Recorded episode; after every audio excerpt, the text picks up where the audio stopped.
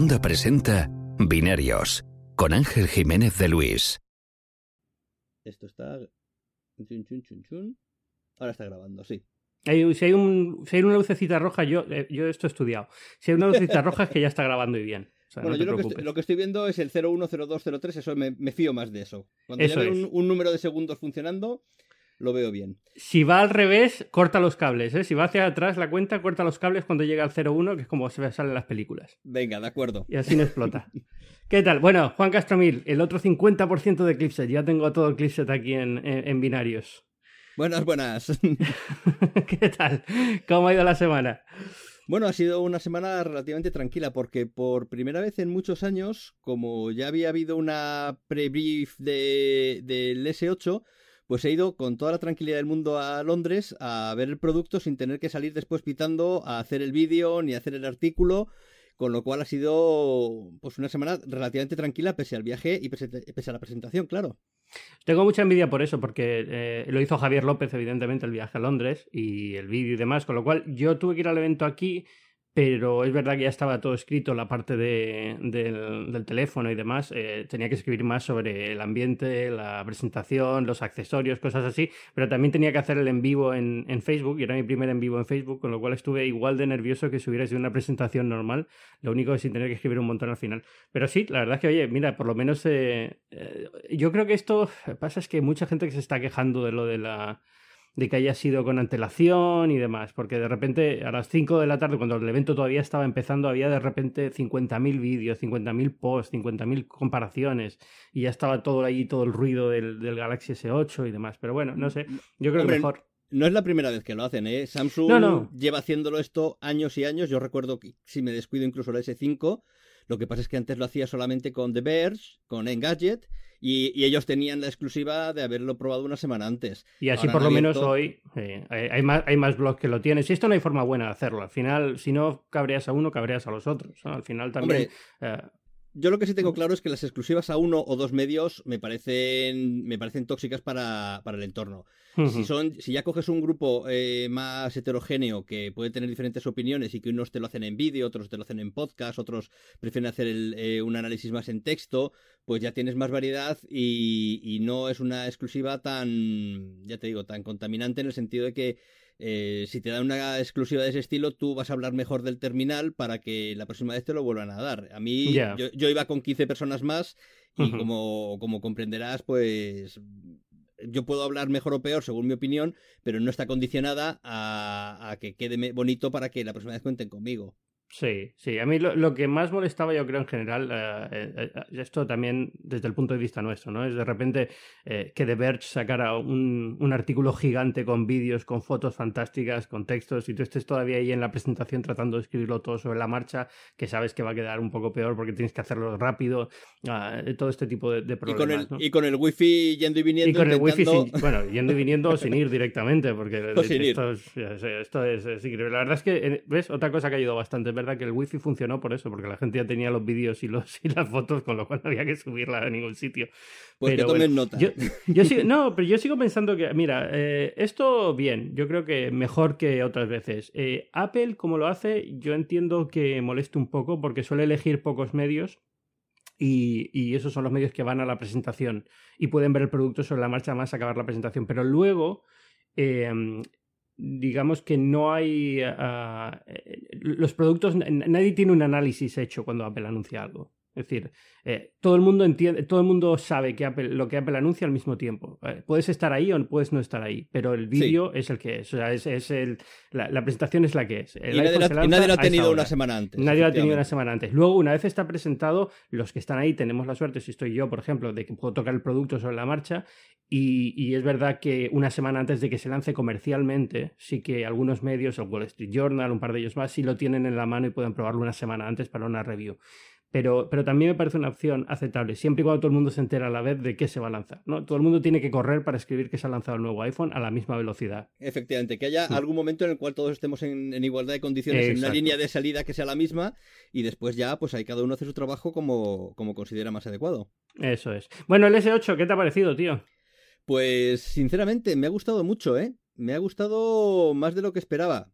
O sea, Eh, yo lo primero que hago normalmente cuando sale un iPhone y cuando sale un Samsung o en general un Android es pensar qué ocurriría si, eh, en este caso, el S8, en vez de tener Android, tuviese iOS. y, si, y si este terminal, el S8, tuviese el sistema operativo de Apple, eh, estaría el mundo loco del fantástico diseño, del fantástico terminal que es. Y, bueno, o sea, digamos que, que el, pasito que lleva tres años eh, aguantando Apple, eh, Samsung lo ha sabido aprovechar sobre todo en la parte de diseño, en la parte de la pantalla curvada, ahora que han extendido la pantalla, y eso le da un plus que, bueno, ya después podremos hablar de si el hardware es el mejor, de si Android es la mejor versión y todo esto, pero, pero a nivel de tenerlo en la mano, de las sensaciones que te da, eh, para, a mí me ha enamorado.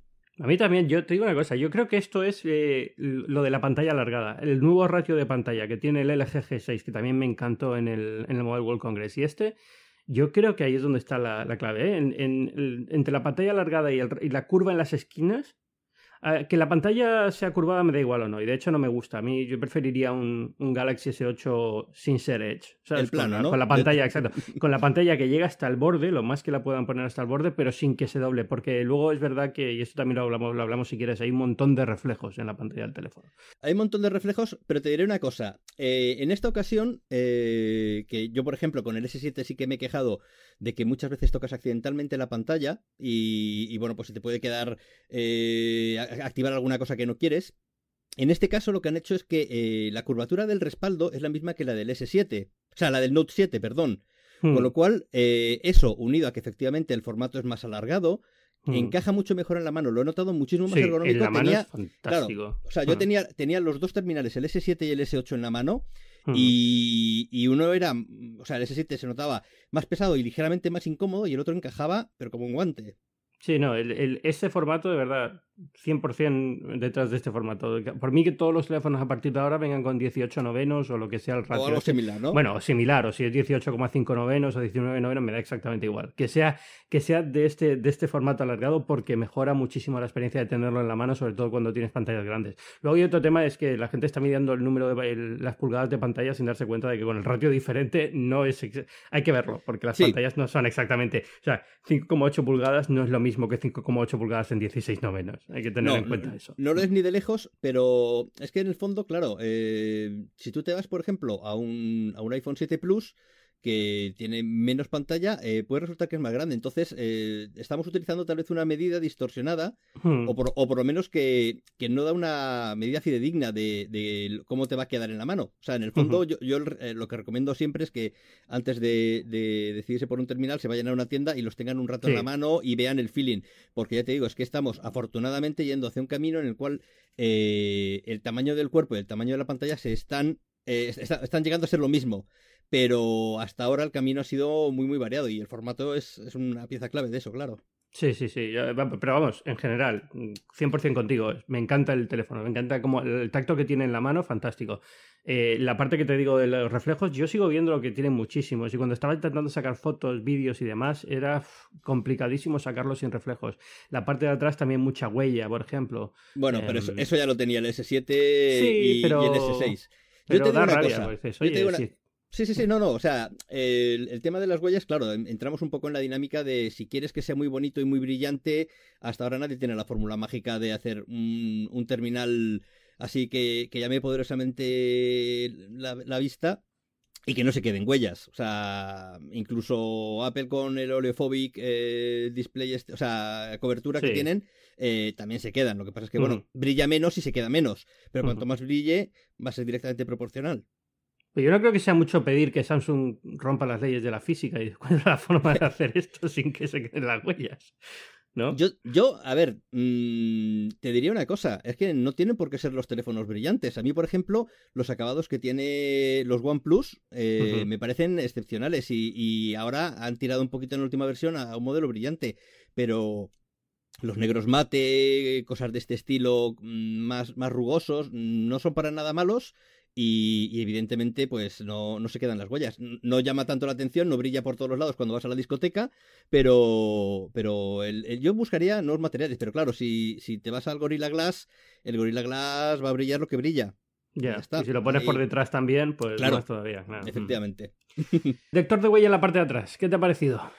Pues me ha parecido una decisión eh, de compromiso. Yo creo que para la próxima generación eh, veremos un sensor de huella integrado en la pantalla entonces han, creo, creo que han optado a, sacar el escáner de huellas dactilares de delante porque querían eh, prevalecer el tema de que la pantalla ocupase todo y lo han tenido que meter en la parte de atrás un poco con calzador. Me parece que la posición no es ni de lejos muy la óptima, tendría que haber estado abajo hmm. de, de, la cámara, pero mira, eh, el otro día leí una cosa muy interesante y es que va a tener un punto positivo y es que ahora eh, todos los usuarios de un S8 van a limpiar el objetivo antes de hacer una foto.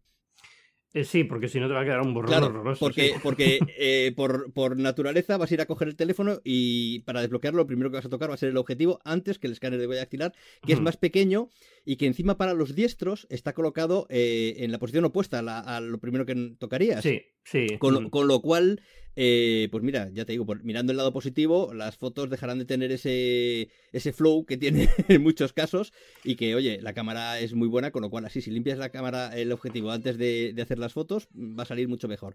Pero ha sido como metido a toda prisa en algún lugar el, escáner dactilar y no ha sido claramente el mejor sitio. Ya, y lo de debajo de la pantalla todavía está un poquito. No sé si. Eh, a, ver, a ver lo que consigue hacer Apple con esto. Eh, no sé si lo viste en el Mobile World Congress. Había una empresa china que tenía lo del escáner debajo de la pantalla. sí, sí. Eh, pero estaba no lo enseñaban al público. Lo enseñaron a cuatro medios contados de, dentro de una habitación y no nos dejaban al resto, al resto verlo. Pero por lo visto funciona. No sé qué tal funcionará. Y es técnicamente posible, con lo cual cruzo los dedos pensando que si Apple decide quitarlo, lo pondrán debajo de la pantalla. Sí, a ver, y ten en cuenta que queda todo un año. En 12 meses las cosas cambian muchísimo. O sea, hace, hace, un año nadie pensaba en un ratio de pantalla de un ochenta y tantos por ciento. el, el, Xiaomi Mi Mix era ciencia ficción y, ahora tenemos tres teléfonos en el mercado con un ochenta y tantos por ciento de ratio, que es casi todo el frontal pantalla. Em, de hecho, se rumoreó que uno de estos rumores locos que sabes que no van a ocurrir, pero que, que entran dentro de las quinielas, que este S8 podría tener ese escáner dentro de, o sea, debajo de la pantalla. Yo no contaba con ello, pero creo que es una, una cosa que llegará tarde o temprano y y por eso, o sea, en, determinados momentos a la hora de lanzar un terminal de estas características, hay que tomar decisiones, no te voy a decir valientes, pero sí arriesgadas. y, bueno, pues el escáner había que quitarlo de ahí para apostar por la pantalla, que es uno de los elementos llamativos. Eh, evidentemente la pantalla ya no va a disminuir en próximos modelos, con lo cual lo natural es que el escáner vuelva, vuelva a frontal, que además yo creo que es una forma más natural de desbloquearlo. Sí, o sea, si lo tienes en la mesa, es que si lo tienes encima de la mesa es un follón. Efectivamente, o sea, para, para, cuando coges y dejas el teléfono, siempre estás trabajando y lo tienes siempre cerca, eh, el tener que desbloquearlo cogiéndolo entero con la mano para tocar por la parte de atrás no es lo mejor. Mm, ya veremos, ya veremos cómo evoluciona esto porque también como utilizan otros sistemas eh, de, de desbloqueo, por lo al final, a saber si no lo harán por holograma virtual o yo qué sé. bueno, es que lo de, Pero sí, tienes el iris y tienes el reconocimiento de, cara, de, la cara. El reconocimiento de la cara, ya te digo, bueno, ya ha salido, ¿no? Ya ha salido un vídeo por ahí esta semana de lo fácil que es burlarlo, porque al fin y al cabo, eh, con una buena foto, eh, el teléfono no sabe si eres tú o no eres tú. Y, la gente dice, no, gente, si detecta en profundidad da igual. O sea, con una foto eh, impresa puesta sobre tu cara también daría positivo. Este tipo nosotros hace... Nosotros hace cinco años, creo recordar, cuando salió el primer, eh, creo, que, bueno, era Lumia y, creo que recién comprado por, por Microsoft, que decían lo del escáner, o sea, lo de, la detección facial. Eh, hmm. Hicimos un vídeo con la foto de Carol y se desbloqueó. Y hmm. claramente ese tipo de desbloqueos pueden servir para un ordenador en tanto que pueden tener una segunda cámara de infrarrojos que, sea la, que sea la que detecta si está delante de un papel o delante de algo vivo. Eh, pero mientras sea simplemente un escáner, o sea, una, una, una imagen sin, sin, más información adicional, eh, claro que se puede hackear, vamos, y de hecho se puede hackear la huella dactilar y se puede hackear la del iris. Todo depende de la, de la dificultad que quieras echarle. Pero, pero fíjate lo que te digo, mm, me parece interesante el que existan varias opciones porque, por ejemplo, pues eh, muchas veces tiene, o sea, por ejemplo, para gente que trabaja con guantes, eh, y no te estoy diciendo guantes de lana, sino guantes que, directamente te, quitan cualquier posibilidad de utilizar hmm. el bloqueo de, o sea, el, escaneo de dactilar, pues el hecho de que puedas levantarlo y y mirar a la cámara y que o bien por el iris o bien por, la por el facial eh, tengas esa segunda opción de desbloquearlo. Sí, eso ayuda bastante. Mm. Me, parece, me parece interesante. O sea, puede que no sea la que utilices siempre. Por ejemplo, la de iris eh, es más lenta y es un poquito menos práctica que la, que la de activar, pero, pero creo que siempre es bueno tener varias opciones y después ya cada uno la va adaptando a su forma de trabajar. Sí, lo del iris, en, lo del iris que es un poquito mejor que el reconocimiento facial en cuanto a seguridad. Eh, ahí tienes razón en lo del este invierno, por ejemplo, eh, tener eso en el iPhone o en el, o en Samsung Galaxy S7, donde quiera que venga, eh, viene bien porque el, guante, al fin y al cabo, puedes tener un guante capacitivo, sobre todo ahora que Apple ha quitado el botón real, el botón físico y es botón capacitivo. el, guante, el, guante, capacitivo detecta y puedes pulsar el botón, pero no tienes el reconocimiento y es verdad que si tienes el iris, pues mira, es una cosa, te ahorras tener que meter el código, ¿no? no sé, ya eh, curioso, vamos a ver cómo acaba, cómo acaba el tema. El, tema es de seguridad, al fin y al cabo, mira, no dejan de ser nada de 100% seguro nunca y con que lo de la huella y el iris funcione medianamente decente ya tienes un compromiso de seguridad bastante aceptable. O sea, que no funciona la detección facial, me, eh, yo no me esperaba que funcionara. yo te digo, yo creo que lo metieron porque al fin y al cabo le salía gratis. Es decir, quiero decirte, no, no requiere un hardware mucho más especial, eh, softwares de reconocimiento facial los haya patadas, entonces dijeron, pues en vez de hacer dos, hacemos tres y, así lo diferenciamos del Note 7, que, bueno, pues, pues ya está, así a mogollón. Da, da, la sensación de que estamos avanzando y estamos poniendo más cosas. Sí, sí, sí, porque esa ha sido otra de las, de las grandes...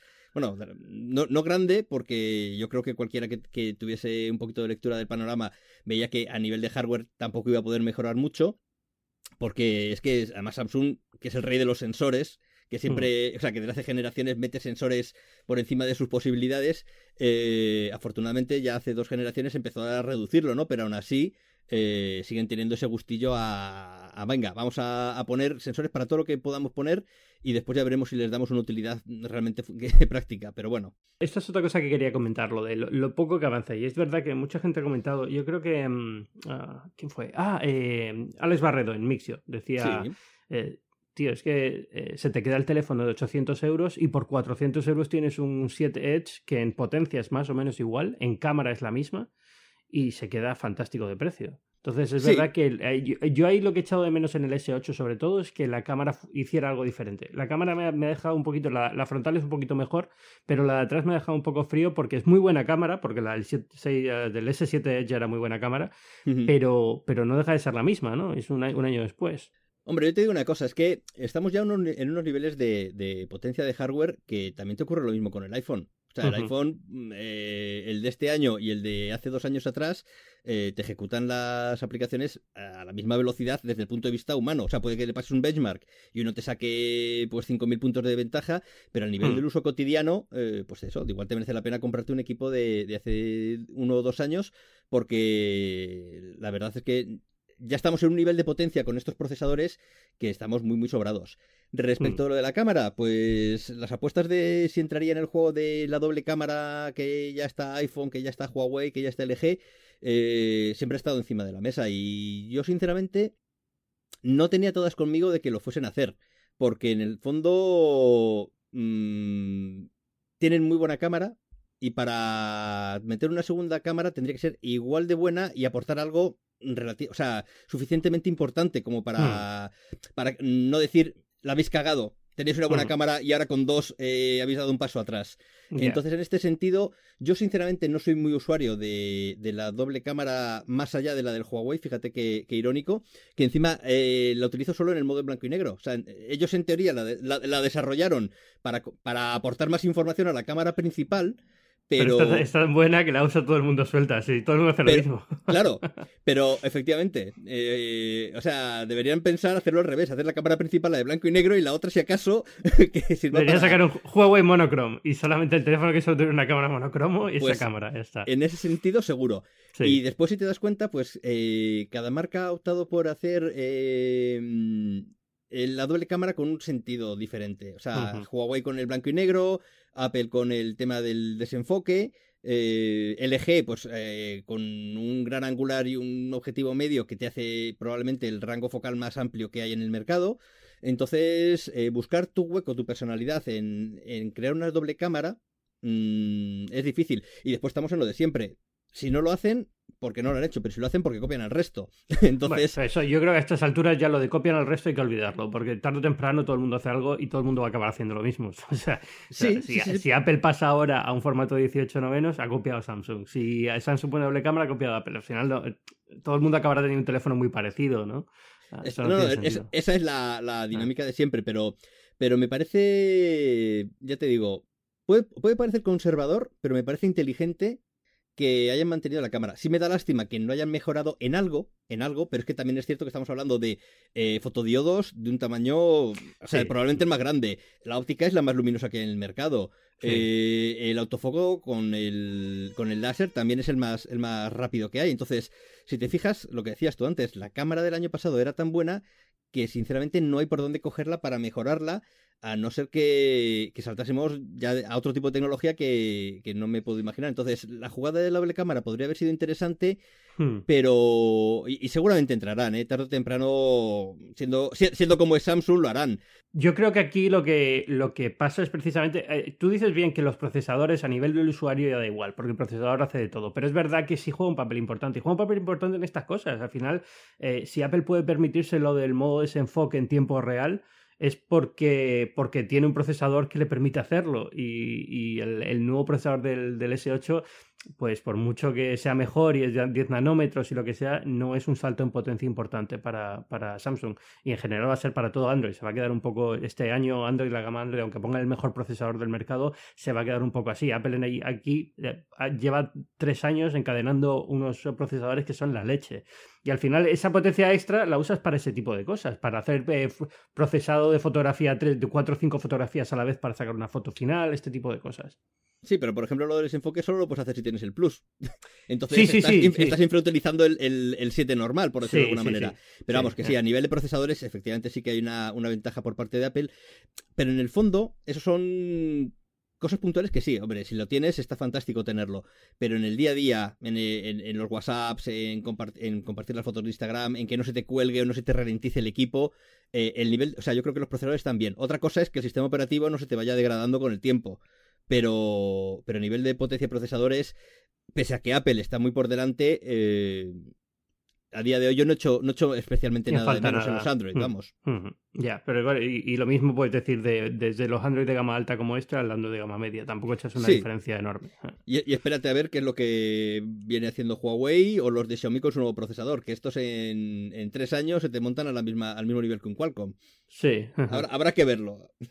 ¿Qué otra cosa sí has visto interesante en el teléfono? ¿Bixby pudiste probarlo en Londres? Es que aquí en Nueva York es que fue imposible. Bueno, primero, pues todavía no está en español, con lo cual da igual, ¿no? Pero.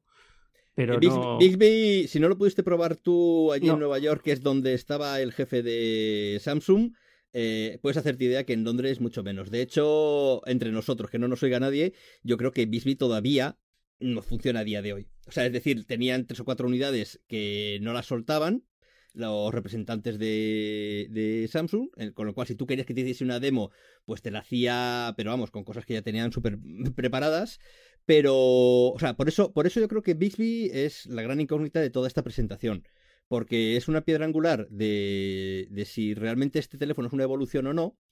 Pero de momento todo son promesas. Mm, o sea, estaría muy bien que haga todo lo que dice que va a hacer. Eh, ya veremos cuándo llega en, en, español, que de hecho va a llegar antes en, en, español sudamericano o latinoamericano, por decirlo de alguna manera. Creo que el mexicano es el primero que va a llegar eh, antes que el español de España.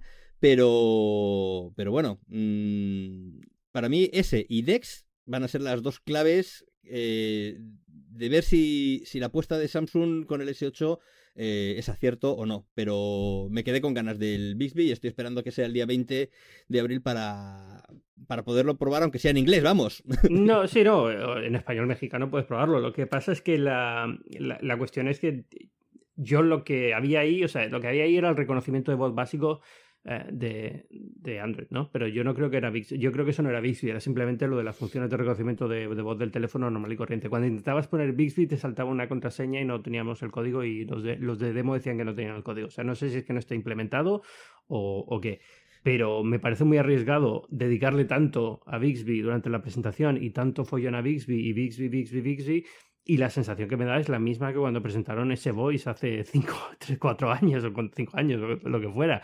Que era como, uh, sí. O, ¿sabes qué otra función? Esta, esta me hace mucha gracia, porque recuerdo en su momento a 3 o 4 eh, diciendo que, claro, que esto demostraba el nivel de innovación y, Apple estaba condenada por no poner lo mismo. Lo de hacer scroll con los ojos. En... Sí.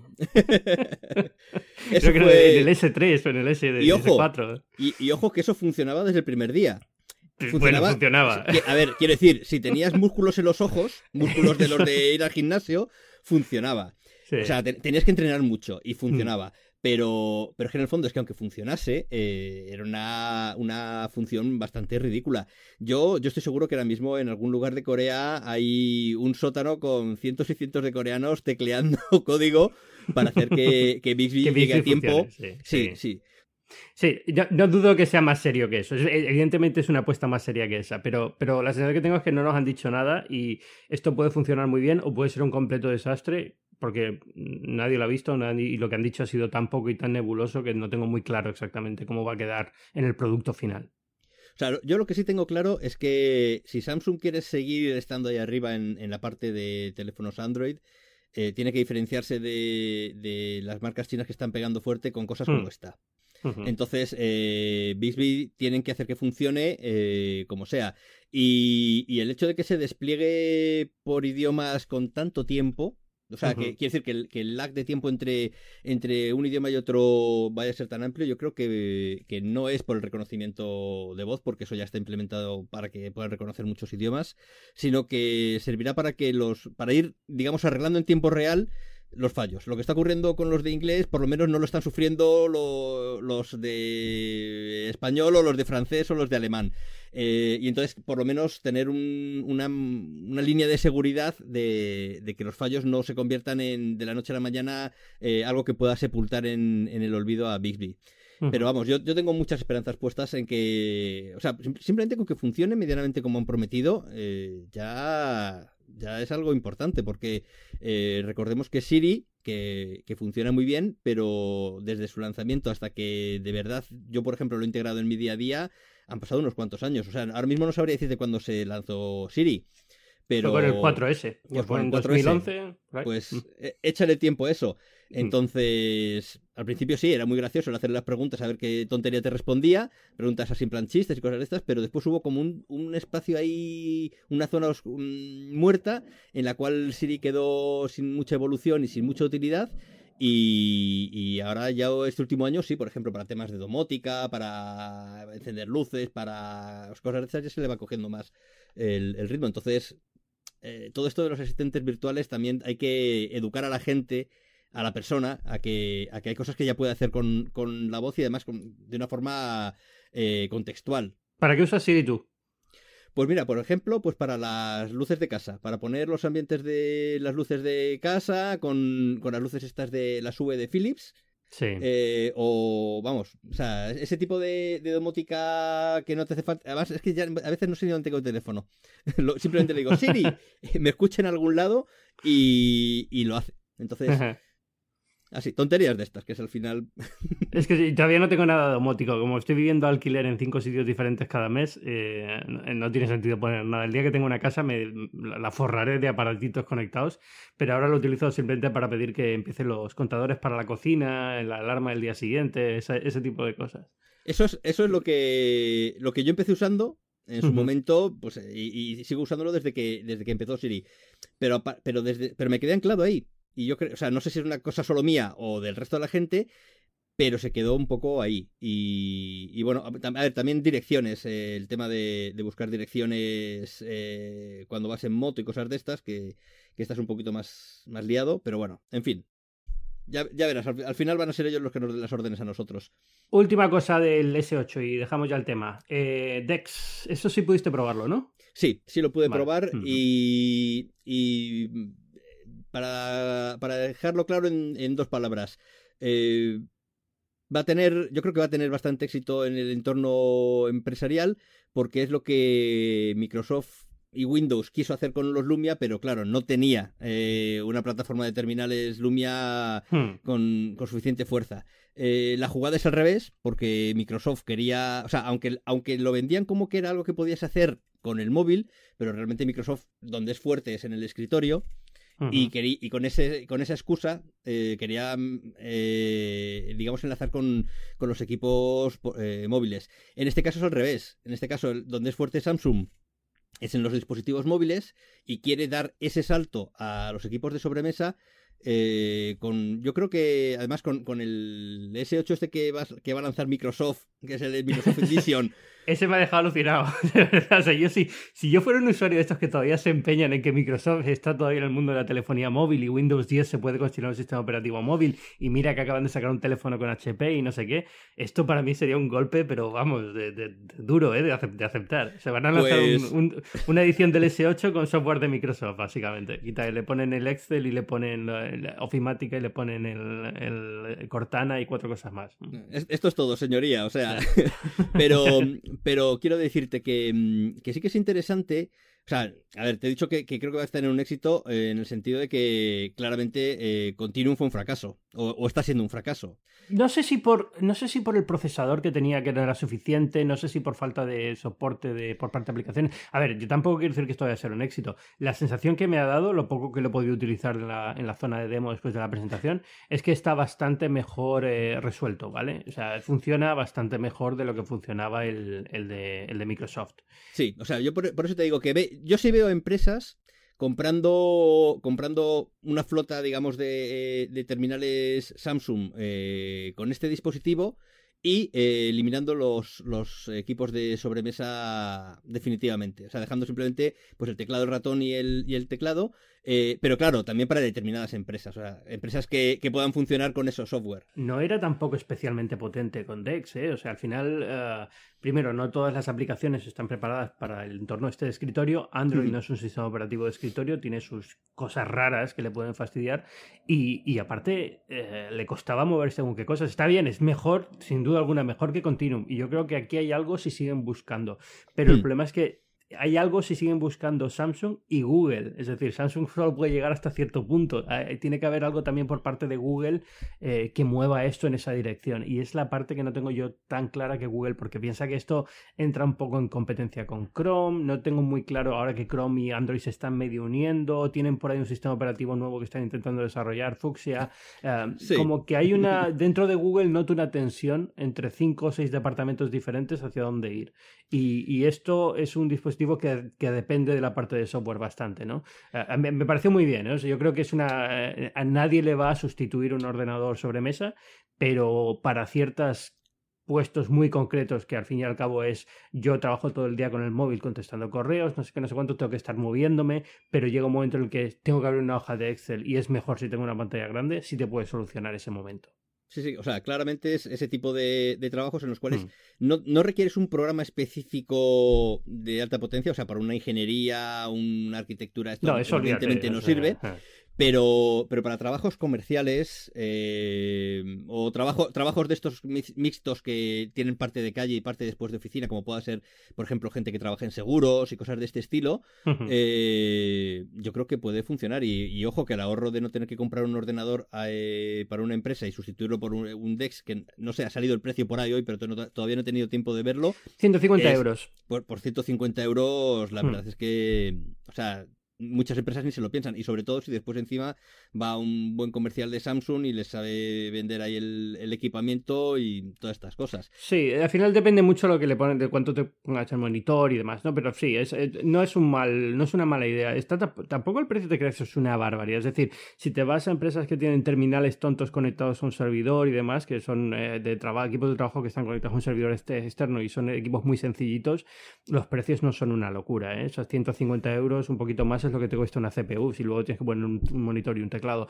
Pero es verdad que yo creo que ahí hay algo. Yo, sinceramente, o sea, no, no quiero quitarle. Parece que es que estoy aquí haciendo abogado del diablo.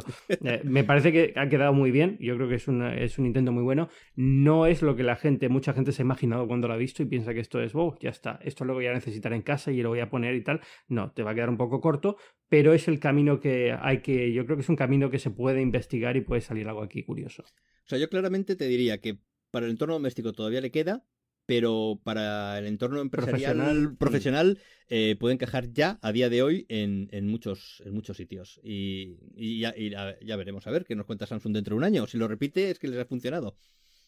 Ah, ¿Algo más que haya pasado esta semana así gordo? Creo que Elon Musk ha aterrizado un cohete, una cosa de estas, pero nada importante. Bueno, hombre, yo, si, si, el señor Elon Musk me oye por ahí, o, si no, pues Richard Branson y todo esto, eh, aquí estamos muy interesados en cualquier cosa de esta de turismo espacial. Si nos hacen un huequecito en. el próximo, la próxima que lancen un huequillo que les quede libre, ¿no? En, ah. en, la bodega de carga. Tampoco queremos, no nos hace falta un asiento pero Además, Carolina se mete en cualquier caja, al final es... Sí, sí, sí, sí. y, eso tiene que molar mucho. Y, bueno, hombre, a ver, en este, esta semana hemos tenido una novedad muy importante en Clipset y es que por fin tenemos a nuestro clipete en formato peluche. hemos, hemos contactado con una fantástica empresa de Estados Unidos que se llama Bootsy's, que tú le haces el dibujo que sea, o sea, vamos, tú, o eh, de hecho nació haciendo peluches de los dibujos de niños pequeños. Sí, ah, sí, creo que escuché esa, en su momento hablé de esta, de esta iniciativa, sí, sí, sí. Pues yo la tenía ahí como rondando, rondando, rondando y me decidí a hacerlos y a ver, si quieres echarte unas risas, echa, echa un ojo al vídeo porque Carolina no sabía lo que había en la caja. Con lo cual llegó, eh, empezó a hacer el unboxing de lo que había y al final eh, ha quedado un vídeo bastante chulo. Y oye, los clipetes peludos estos, bueno, peludos no, peluches, eh, apeluchables, han quedado... el único clipete peludo eres tú. Sí, sí, la verdad que... Y, no tanto, ¿eh? O sea, pero bueno. no tanto. Cada vez menos. Cada vez menos, sí, señor. Ay. Em, no, te iba a decir, eh, bueno, eh, ¿esto lo, vais a vender el clip de este o no? No, no, en principio. Ah, eh, por, Navidad o por algo hacer uno, una tirada limitada y venderlo, que es divertido, hombre. A ver, nos encantaría, pero. Pero resulta caro. Ya. Mm, si no es por un capricho. Entonces, no te digo que no lo vayamos a hacer, nunca se sabe, pero pero de hecho ha habido gente que nos ha preguntado y estamos hablando con, con la gente de Butchis para ver si pueden hacer hmm. ellos directamente el pedido con algún tipo de descuento. Pero, además quiero decirte es que nosotros tampoco tenemos la, intención de sacar dinero con este tipo de cosas. Hicimos una vez camisetas que también las vendíamos a, precio de coste y este tipo de cosillas. Entonces, en el fondo, te lía un poco el día a día. El, yo, lo que quiero es escribir y hacer vídeos de lo que sé, no ponerme a vender camisetas. Ya, bueno, pero es una buena parte de ingresos, pero sí, sí, sí, te entiendo perfectamente.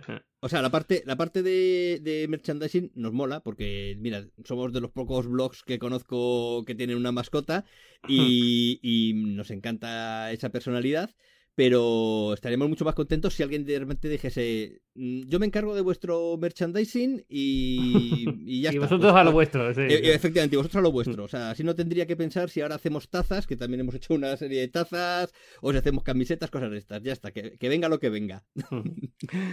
Oye antes de que se me olvide otra cosa es verdad eh, aunque esta semana ha estado todo el S8 y no ha habido casi otra novedad en, el mundo de la tecnología eh, no solamente lanzaron el S8 también lanzaron la camarita esta. ¿qué te ha parecido la cámara del el nuevo Gear 360?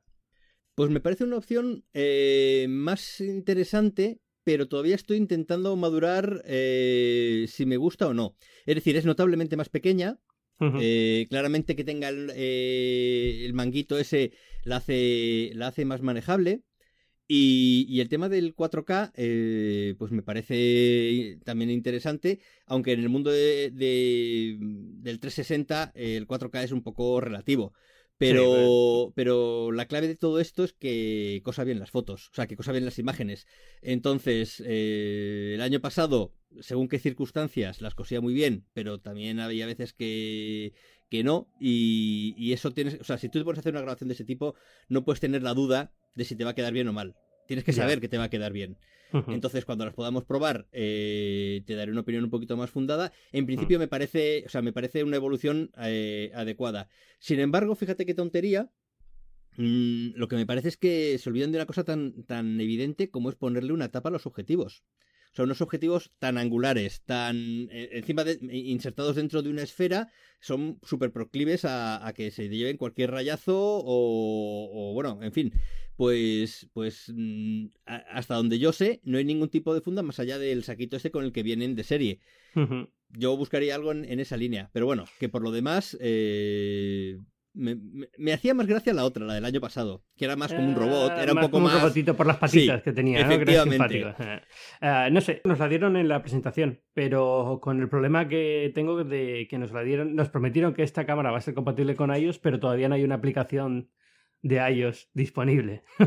Con lo cual tengo que sacar, tengo que sacar la foto sacando la tarjeta de memoria, poniendo la tarjeta como un animal. O sea, una cosa increíble. Bueno, la verdad es que no. Tengo, tengo por aquí un teléfono Android que puedo ponerle la aplicación beta de, la nueva cámara e intentar sacarla.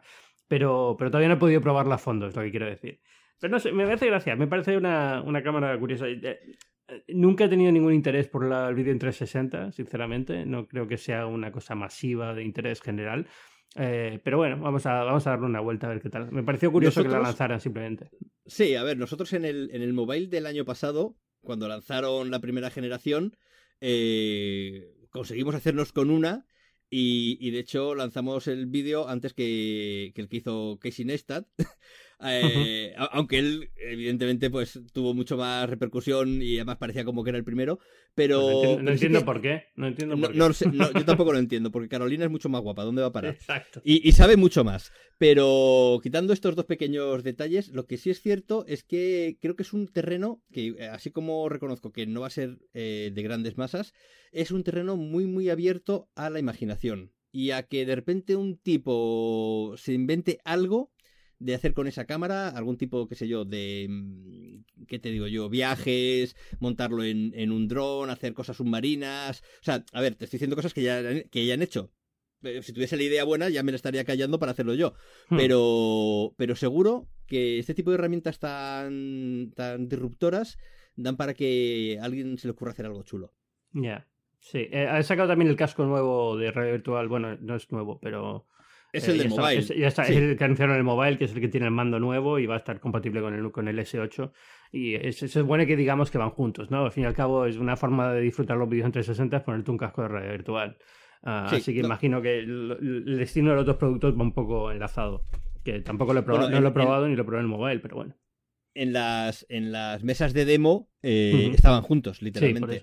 Con lo cual, pues sí, o sea, eh, eh, está claro que este tipo de contenidos, sin unas gafas de realidad virtual, que pueden ser esas, o que pueden ser, pues las, o sea, por ejemplo, PlayStation, estaría genial que pudieses eh, meter tus contenidos de una forma más o menos directa, porque ahora mismo solamente lo puedes o bien subir a Facebook o a YouTube y desde ahí el verlo en, otras plataformas o con las HTC Vive, cosas de este estilo. O sea, yo creo que, que, también estaría, sería interesante que se rompiese, que, hubiese una, mayor facilidad para que estos contenidos generados con este tipo de cámaras no sean tan directamente relacionados con el visor de, de las Gear, que sin estar mal, eh, hay cosas mejores.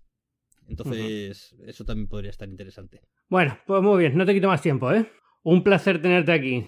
Ah, el placer ha sido mío por invitarme y te diría que si te, que si te vienes a cenar, pero me parece que tú todavía estás por comer, ¿no? Todavía estoy. Bueno, no, son las 4 y 20 aquí, tío. Ya he comido, ah. ya, ya, ya, vamos. Aquí, además, aquí comen a la hora que salgamos nosotros. Esto es una, es una Están, Esto están locos estos romanos, sí, sí, sí. Eh, ya, vete preparándote cuando vengas aquí en un par de semanas. Eh, Juan Castromil, ¿dónde te encuentra la gente? Pues me encuentran en Clipset, como siempre, donde está Carolina Denia. Bueno, realmente en Clipset del blog, que está dentro de 20 minutos, estamos Manu Contreras y yo, y a veces escribe Carolina. Pero donde, sin embargo, estoy y no me van a encontrar es en YouTube, que, que efectivamente eh, también está el canal de Eclipse. La parte invisible del canal de Eclipse. Bueno, la parte invisible te diré, eh, hasta, hace cosa de un par de meses, o sea, la mayoría de los vídeos sí que sale Carolina, que es la que hace los análisis, y ahora yo estoy haciendo una especie de tecnoticias, con, intentando que sea semanal, pero eso es imposible, y, y a veces hay, hay semanas que caen dos y hay semanas que cae medio. Pero, pero bueno, estoy empezando a dar mis primeros pasitos, pero la verdad es que, eh, sinceramente, prefiero, prefiero que veáis a Carolina, que lo hace mucho mejor. Y después en, Instagram tenemos ahí una, una, muy bonita cuenta de Instagram, que todos los días ponemos alguna foto divertida relacionada con la tecnología. Y por supuesto. También en Clipset, ¿no? Sí, sí, sí. O sea, en Clipset eh, ahí tenemos. El nombre igual. Mm. Efectivamente, todo, todo Clipset. Afortunadamente lo hemos pillado antes de que algún piratilla nos lo quisiese coger. Así que. Por cierto, que te he presentado como el 50% de Clipset. No cuenta Manu Contreras porque no quiere venir a este podcast. ¿eh? Estoy muy enfadado con él. Bueno, es que Manu ya sabes que es un poco rarito. se, vende muy, se vende muy caro, se vende muy caro. No tengo, no tengo dinero para pagarle. Entonces, no, si no me pagas esto, no voy. bueno, me, pues sale, me sale muy caro. Él sabrá, él sabrá. Manu, venga, anímate. Un abrazo. Un abrazo, señor. Nos vemos prontito. Y como siempre os recuerdo, yo soy Ángel Jiménez de Luis. Esto es Binarios, un podcast de tecnología en el que cada semana traigo un invitado para hablar de, lo que ha pasado esta semana, evidentemente centrado en el Samsung Galaxy S8. Eh, Binarios es un podcast que forma parte de Cuonda, que es una comunidad de podcasts independientes en español. Podéis encontrar más información sobre Cuonda en www.cuonda.com.